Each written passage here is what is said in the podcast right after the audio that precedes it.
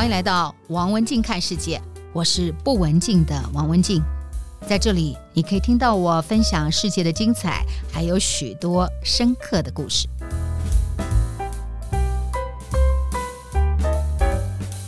Hello，我是王文静。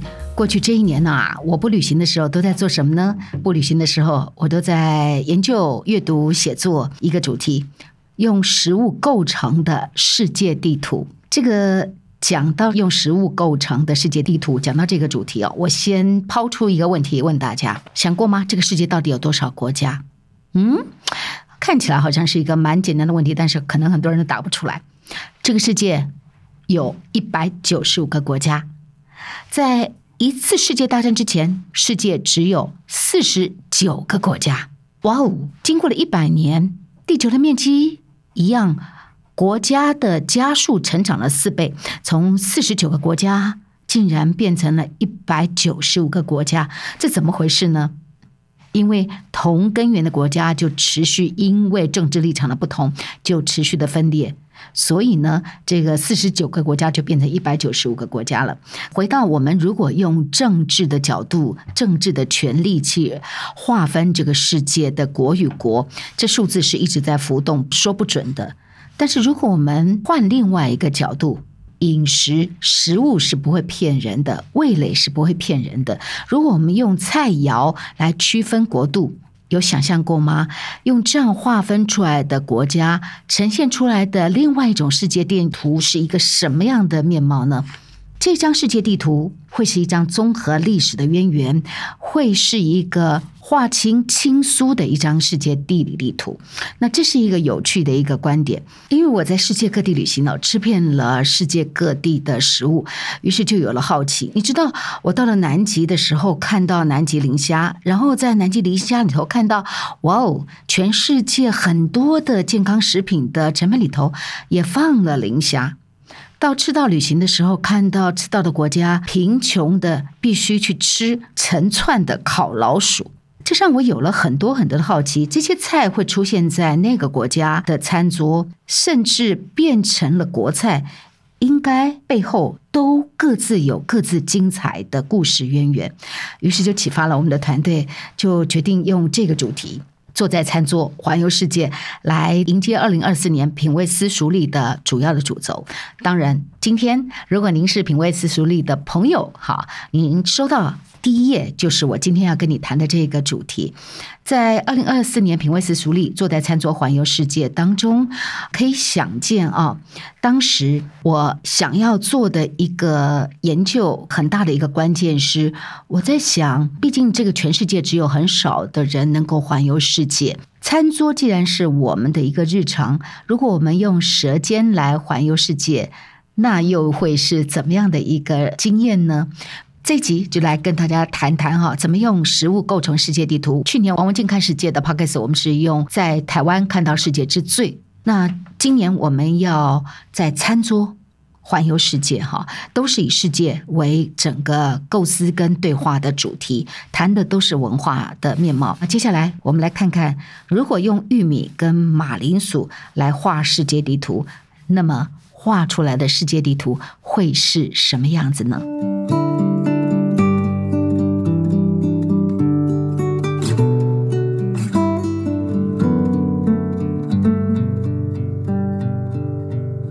先用玉米来画世界地图。如果用玉米画世界地图的话，这张世界地图的中心会是墨西哥。原生于中美洲的墨西哥的这个野草，就是玉米的祖先。它后来是怎么样变成了玉米，又怎么变成了墨西哥的卷饼 taco，最后又怎么旅行到全世界？不同肤色的人都吃 taco 呢？我们来看看这张世界地图展出来的前世今生。我们先回到它的最前世，大约是九千年前。九千年前呢，中美洲的墨西哥人他们在荒野上面有看到了一种草，但是这种草呢，跟我们今天的玉米是很不一样的。它上面有一粒粒的谷粒。但是是小小的又硬，然后稀稀疏疏的。那么它呢，只有两公分长的这种草，后来呢，这个两公分的草，又小又硬的谷粒的这种草，就是在他们的不断的物竞天择、人择天择之后，慢慢慢慢变成可食用的谷物了，变成墨西哥人主要食物。这件事情还让玉米一直留在这张地图的中间，中美洲墨西哥。这个地图走到这个时候，它还是只有在墨西哥。关键的时候，大约是在五百年前，也就是一四九三年，哥伦布来到了美洲之后呢，把玉米带回欧洲。那之后，大家也就知道了这段历史喽。就是西班牙后来就殖民了墨西哥有三百年，也因为西班牙人的殖民，玉米就随着西班牙人走到了欧洲，进而走到了全世界。到今天，它会供应。数十亿人来食用，今天全世界几乎没有一个地方是不吃玉米的。事实上，不只是玉米，墨西哥人把玉米饼夹肉夹菜，好，他在画龙点睛的淋上了沙沙酱，就成了我们大家很喜欢的 taco 饼。那么，我们在谈到很重要的一个关键，这一株野草，也就是我们刚刚提到的玉米的原生，哈，它并不是一个。主要的粮食，它并不具备有可食性。但是，我们在翻开全世界的食物的历史，大概都会看到类似的一个遭遇，就是人类怎么把野生的植物驯化成为农作物。这是人类历史上很重要的一个过程。除了玉米之外，马铃薯也是精彩的。如果我们要用马铃薯来画世界地图，那么这张世界地图又会长什么样子呢？这张世界地图的重点。的最开始的最中心是在南美洲的秘鲁，秘鲁的迪迪卡卡湖的这个地方。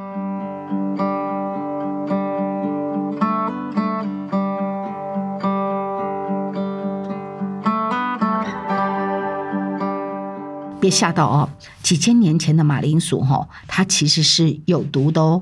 它同样的不是生来就是今天这个样子，它的可食性非常高，它是一个全世界现在重要的粮食之所在。不是的，不是的，在几千年前的马铃薯哈，它有毒，而且它的外观很小，小得像黄豆。我在秘鲁旅行的时候，我有一次就特别去到秘鲁的山区。走到他们安第列斯山的一个村落，这个村落叫马铃薯公园，这里保存了很多原生种的马铃薯，其中之一就是最早最早像黄豆一样大的这个马铃薯，真的很不可思议啊！因为我们现在都对于所有的所见所闻都。很理所当然，他以为他一生出来就长得是这个样子。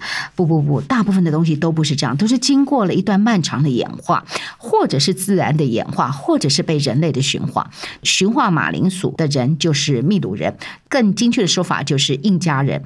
那么秘鲁人呢？他们当年从野地把马铃薯驯化了之后，后来就发展出三千八百种各式各样、大小品种、各式各样不同颜色的马铃薯。后来呢，同样的马铃薯原本只在南美洲，这个地图只有在秘鲁的南美洲。后来为什么这个世界地图有了不一样的面貌呢？同样也是受到西班牙人的影响。西班牙人来到秘鲁殖民之后，看到了马铃薯，把马铃薯带出南美洲，所以马铃薯出国之后，走到全世界，除了到欧洲，现在也变成了美国人的炸薯条。但是同时呢，留在安第列斯山的秘鲁人呢，继续吃着他们的传统。他们的传统是什么呢？因为这个地方它的雨季跟干季、粮食跟植物的这个采收状况是很不一的，所以他们必须在丰收的时候把这些丰收的食物把它储存起来。那么就形成了马铃薯很特别的一种这个传统，就是叫做 chuño。就把它冷缩热胀，冷缩热胀，冷缩热胀，最后变成像小石头一样的东西。那缩成像小石头硬硬的这个东西呢，当你要旅行的时候，或者是说冬天的时候，再把它拿出来啊，然后把它泡软，就变成这个秘鲁版的泡面了。我在秘鲁旅行的时候也吃过它，然后我还有一次还带了一颗回来，它真的外观看起来就像一个白色的石头，哇！秘鲁人那么喜欢，那当然就是有他们的喜好，就是我是没有办法入我的这个味蕾，就吃起来真的有点像保利龙，不是很好吃了哦。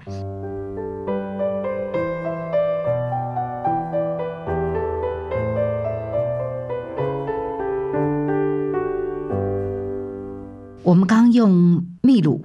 我们用马铃薯、用玉米来画这个世界地图，不知道有没有给大家翻新的一个样貌？就是当你用不同食物去画地图的时候，它展出来的世界地图的中心是不一样的，同时也把它的历史轴线给拉出来。就是这种世界地图的有趣，在这个地方，餐桌上事上藏着一个意想不到的世界，它像是一部缩影的。一部历史，为什么哈每个食物会出现在一个国家的餐桌，会成为国菜？各自有精彩的故事，他们有共同的原因吗？第一个原因就是风土，什么土地，什么样的气候，长出什么样的植物，这形成了你能够在那个地方吃到那样的一个食物。第二就是为什么能够吃到那一道菜呢？跟这一个地区。他们原本就是同一个民族，系出同源有关的。第三就是长期，他可能有一个关键的外来殖民者从外面带来新的食材进来，跟当地的食物产生了新的交流。所以，如果这样分析起来，大概不外乎这三个：风土、系出同源跟殖民国的进入。譬如系出同源这件事情，像马铃薯 chuno、chuno，你看这个东西呢？秘鲁跟玻利维亚是两个国家，为什么都可以吃得到呢？因为在五六百年前，他们都属于印加帝国。在今天用政治上看，他们是两个国家，但是如果我们从味蕾去追寻的话，事实上他们曾经是同一个国家——印加帝国。我们再提到了啊，殖民的问题，像源自于墨西哥的玉米，源自于秘鲁的马铃薯，为什么后来会漂洋过海到欧洲？我们共同都谈到了十六世纪殖民中南美洲的最大势力——西班牙人，是西班牙人把他们。带出了中南美洲，那这就是一个很重要的全世界的食物大交换的年代。大航海时代，它催化了食物的全球化。譬如面包，台湾是怎么开始吃面包的？关键是葡萄牙人，葡萄牙人把面包带到了日本，后来日本殖民台湾。又把面包带到了台湾，所以我们从语言的语汇上面可以看到这个渊源。台语在讲面包“胖”这个字，其实是葡萄牙文的面包。所以我们在东方跟西方的交流当中，我们看到的食物的大汇流，我们也看到食物的混血存在。比如你现在在越南。的料理头可以看到法国，因为越南被法国统治，我们可以看到潜艇堡的这个三明治，那这是越南现在家喻户晓的庶民美食，它是从长棍面包来的哈，很香脆的这个面包，里面配上了猪肝酱啊、肉啊、腌萝卜啊、香菜啊这些馅料，那这就是法国影响了它的殖民地越南。坐在餐桌环游世界，挺有意思，挺有意思。每一道菜的背后，我们可以看到食物的大交流，我们可以看到它的历史的渊源。二零二四年的王文静看世界的 Podcast，我们除了坐在餐桌环游世界之外，我们也会坐在书房环游世界。在今年起。品味私塾也特别邀请了客座艺术家卢立伟的加入。卢立伟老师在当代艺术界是相当有名的，他本身具有日本的血统，他曾经也有一阵子旅居法国。以后在每一个月的 Podcast，我会请他来分享世界各国的当代艺术。我称他是当代艺术的博学者，他研究当代艺术跟建筑有二十年了。他也曾经在台北市立美术馆的国际事务部负责，曾经也协助了台湾艺术界参与威尼斯双年展等等重要的国际盛会，很期待卢老师以后在王文静看世界，坐在书房，我们环游世界。这个世界从不缺精彩，只缺探索。二零二四年，我们的探索会从书房，我们的探索会从餐桌开始喽。下一集的餐桌，我们要聊聊把茶叶做成沙拉变成国菜的民族，这个国家到底是哪个国家呢？我们下一集。来聊这个话题，这就是今天的节目内容，希望您喜欢。如果想听到更多有意思的节目，别忘了订阅和分享《王文静看世界》Podcast。如果你是用 Apple Podcast 收听，也请你给我五颗星的评价或者留言给我。我是不文静的王文静，我们下次再见。